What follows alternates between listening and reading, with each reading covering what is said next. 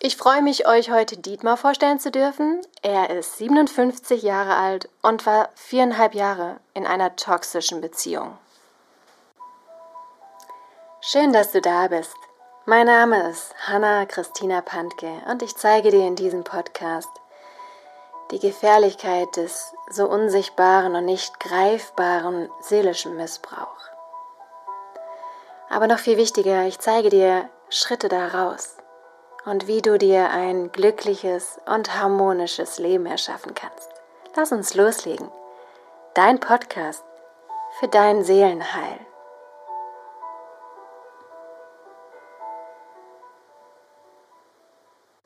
Dann starten wir direkt. Ich freue mich, Dietmar, dass du heute dabei bist und wir gehen direkt in die erste Frage. Was war das Schlimmste mit dem Kaktus für dich?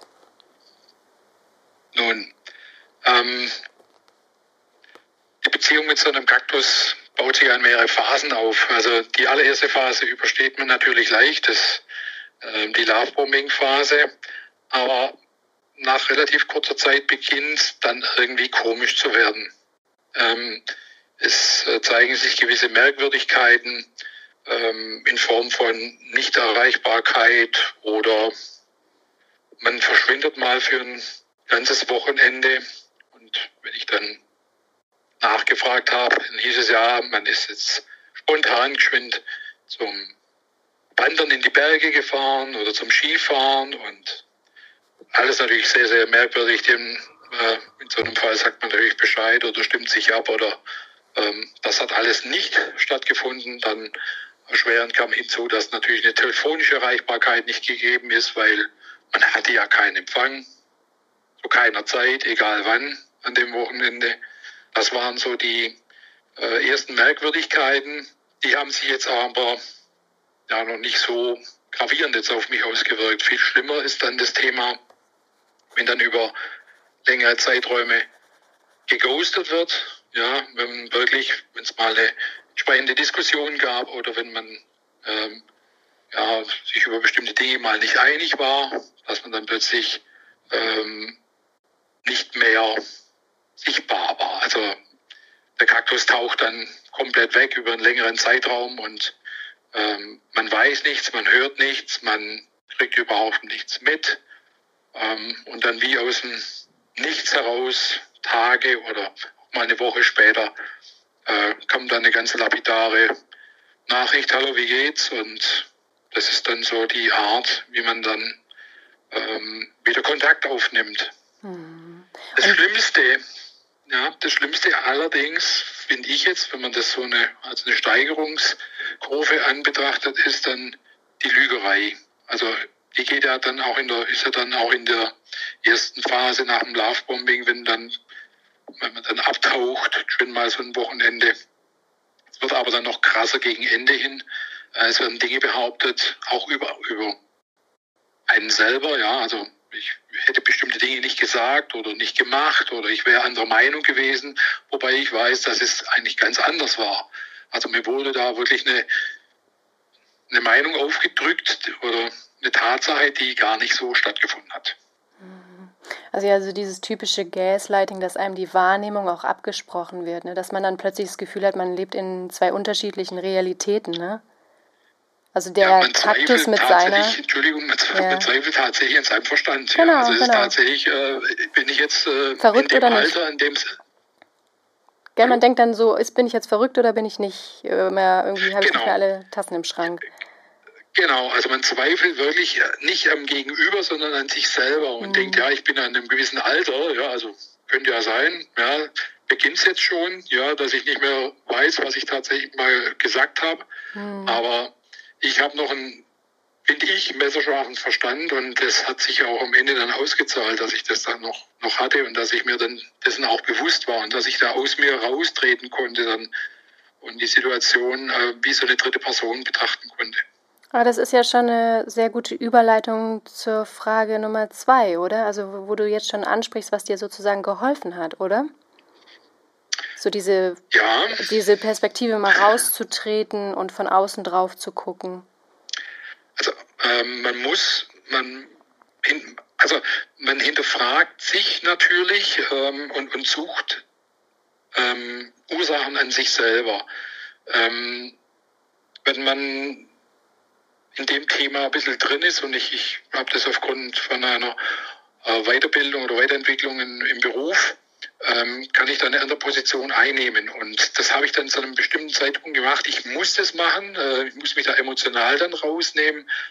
Natürlich, was natürlich auch für mich schwer war.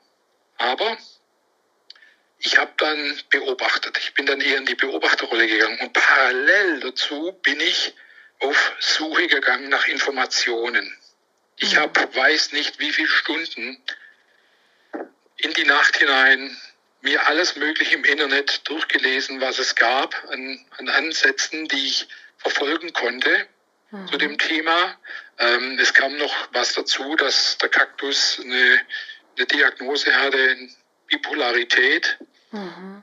Ähm, das ist natürlich auch schwierig. Man, ähm, da stecken ja auch schon viele, viele Symptome oder, oder Anzeichen drin, ja. Ähm, in der manischen Depression, die hatte solche Phasen, in denen sie sehr depressiv dann auch war, war auch dann über mehrere Wochen in einer psychiatrischen Einrichtung, hat aber alles nichts gebracht. Ähm, die Informationen gibt es natürlich auf YouTube, aber da gibt es so viele Quellen mittlerweile. Ähm, das muss, muss man sich natürlich anschauen und man muss es auch bewerten. Ja, und das ist ähm, äußerst schwierig. Man wird fast von Informationen erschlagen mittlerweile. Heute mhm. sehe ich das so. Damals habe ich natürlich verzweifelt gesucht, aber tatsächlich das altbewährte hilft einem. Es sind nämlich Bücher auch. Oh ja. Die es darüber gibt. Mhm. Welche haben dir geholfen? Also wo kannst du ja. sagen, die muss ich unbedingt hier weiterempfehlen, sodass ich sie auch gerne in die Show Notes dann setze, dass jeder Zuhörer sich dann auch die Bücher angucken kann? Ja, also ähm, es, das allererste Buch, das ich mir geholt habe, war von Heinz-Peter Röhr. Das Buch Narzissmus, dem inneren Gefängnis entfliehen. Okay. Finde ich eigentlich so ein Pflichtwerk, wenn man sich mit dem Thema auseinandersetzt, genauso wie das zweite von der Christine Merzeder, mhm. dem Titel Wie schleichendes Gift, mhm. narzisstischen Menschen in Beziehungen überleben und heilen. Mhm. Und ähm, das hat mir nicht schon mal ganz viel Inhalt gegeben. Okay.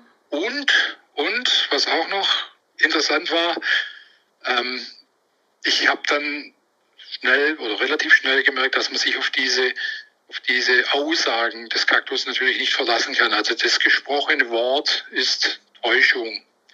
Aber wir Menschen kommunizieren ja auch noch nonverbal. Und dann habe ich mir ein Buch noch geholt vom Joe Navarro. Es ist ein FBI-Agent.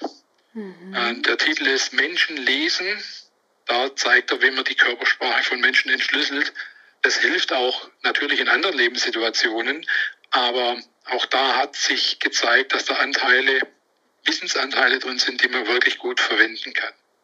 Es gab dann noch im Nachgang noch, viel, viel später jetzt, eigentlich erst dieses Jahr, das Ganze ist ja schon weit über eineinhalb Jahre her, äh, habe ich dann irgendwann mal bei Instagram gesucht und dann habe ich unter anderem die Hanna gefunden und die Babsi und ähm, das hat mir eigentlich vollends die Bestätigung gegeben, dass ich damals A richtig gehandelt habe, dass ich das ähm, Thema Information richtig gewählt habe, dass ich die Information, mich auf Informationsbeschaffung konzentriere und das andere eigentlich nur noch zur nebenbei laufen lasse. Und so konnte ich natürlich auch meinen Exit auch relativ sauber vorbereiten und natürlich am Ende auch gnadenlos durchziehen, knallhart. Mit einem No-Contact, der bis heute zählt. Wow. Gilt. Wow, also klasse. Also mich fasziniert vor allem das dritte Buch auch nochmal diese Überlegung. Also erstmal überhaupt zu merken, ne, man kann sich auf das Wort nicht verlassen. Und äh, Wort und Handlung sind immer entgegengesetzt, was einen ja wirklich verrückt macht. Das treibt einen ja auch ein Stück weit in dieses Gaslight, in, in diese Wahrnehmungsverzerrung auch rein, dass man dann an sich selber und seine eigenen Wahrnehmungen halt ähm, zweifelt, weil man ja ein vertrauenswürdiger Mensch ist und man ja von sich selber ausgeht und immer denkt, ich bin ein ehrlicher Mensch und mein Wort zählt. Also denkt man ja auch andere. Und gerade der Mensch, mit dem man in einer Beziehung ist, dem vertraut man ja. Das heißt, man verlässt sich ja auf die Worte. Und dann zu merken, man kann sich auf die Worte nicht mehr verlassen und dann diesen Schachzug zu machen, ähm, sich so ein ähm, FBI-Agentenbuch zu kaufen, um die nonverbale Körpersprache dann zu nutzen. Das finde ich ist ein sehr, sehr kluger Gedankengang gewesen. Also ich habe mir aus diesem Buch mir noch so ein, hängt noch so ein Post-it raus äh, mit der Stelle markiert, der eigentlich den, das sind eigentlich zwei kleine Sätze, die sagen eigentlich alles. Der Körper verrät uns alles, was eine Person eigentlich nicht sagen möchte. Man muss ihn nur verstehen können. Wow. Und das wird in dem Buch beschrieben. Mhm. Und wie hast du das konkret dann übertragen auf den Kaktus? Hast du da so gerade also, Beispiele? Das, ja, das war eigentlich, eigentlich war das so, dass die, ähm, ja, die, die unterschiedlichen Merkmale, die, die der Körper aussendet, ähm, die haben ganz klare Funktionen, ja, oder die, die haben ganz klare Aussagen, muss man ja sagen. Das ist ja eine Aussage, also eine, wenn man jetzt äh, Schulter hochzieht oder ähm, häufiger blinzelt oder so, mhm. ja, dann hat es eine, eine, eine Aussage und das ähm, genau. habe ich dann natürlich rüber projiziert. So mhm. wie sie immer versucht, Projizierung, Projektion zu machen, habe ich natürlich auch irgendwann mal ähm, aus dem Wissen heraus das Wissen auf sie projiziert und geguckt, Checkliste, ist es so, ist es so, ist es nicht so, ist es so, ja. Und die Übereinstimmung, der Übereinstimmungsgrad ist natürlich extrem hoch gewesen. Mhm. Ja, und dann musste ich irgendwann mal, hat es mir gereicht mit den Informationen. Und ich habe dann eigentlich umgeschaltet auf Strategie, mhm. Strategieplanung. Was muss ich nach was muss ich alles schauen? Also teilweise, ich habe ja auch für, für, für ein Eigentumswohnungsprojekt.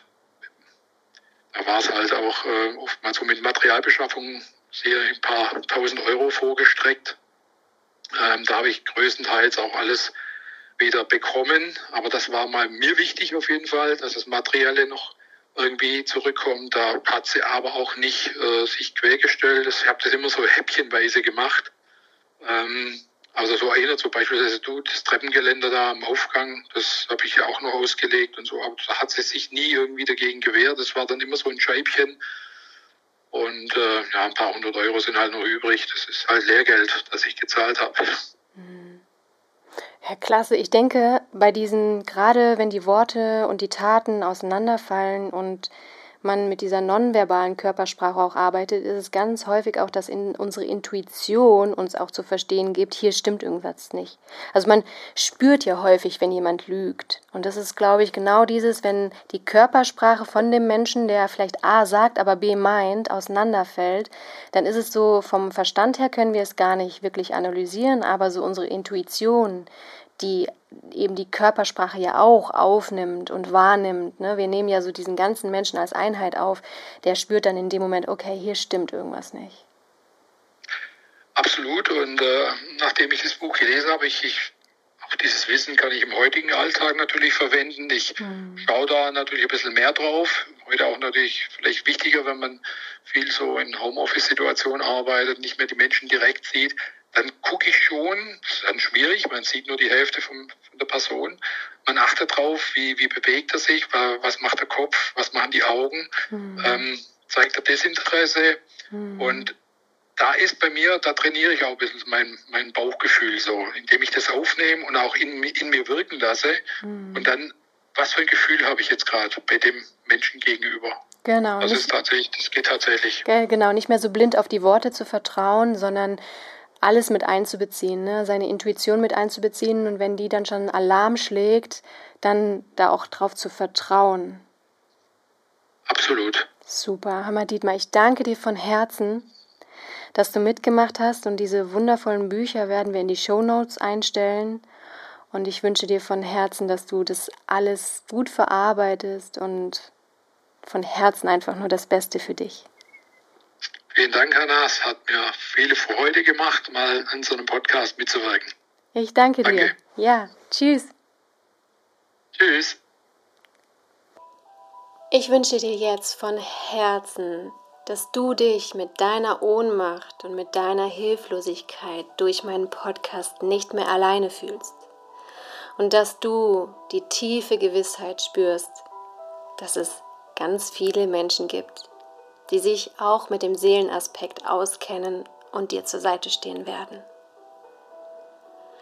Hab den Mut und die Kraft, Schritt für Schritt aus deinem seelischen Missbrauch auszusteigen. Und du wirst sehen, je mehr du aus dem seelischen Missbrauch aussteigst, umso schöner, glücklicher und erfolgreicher wird dein Leben werden.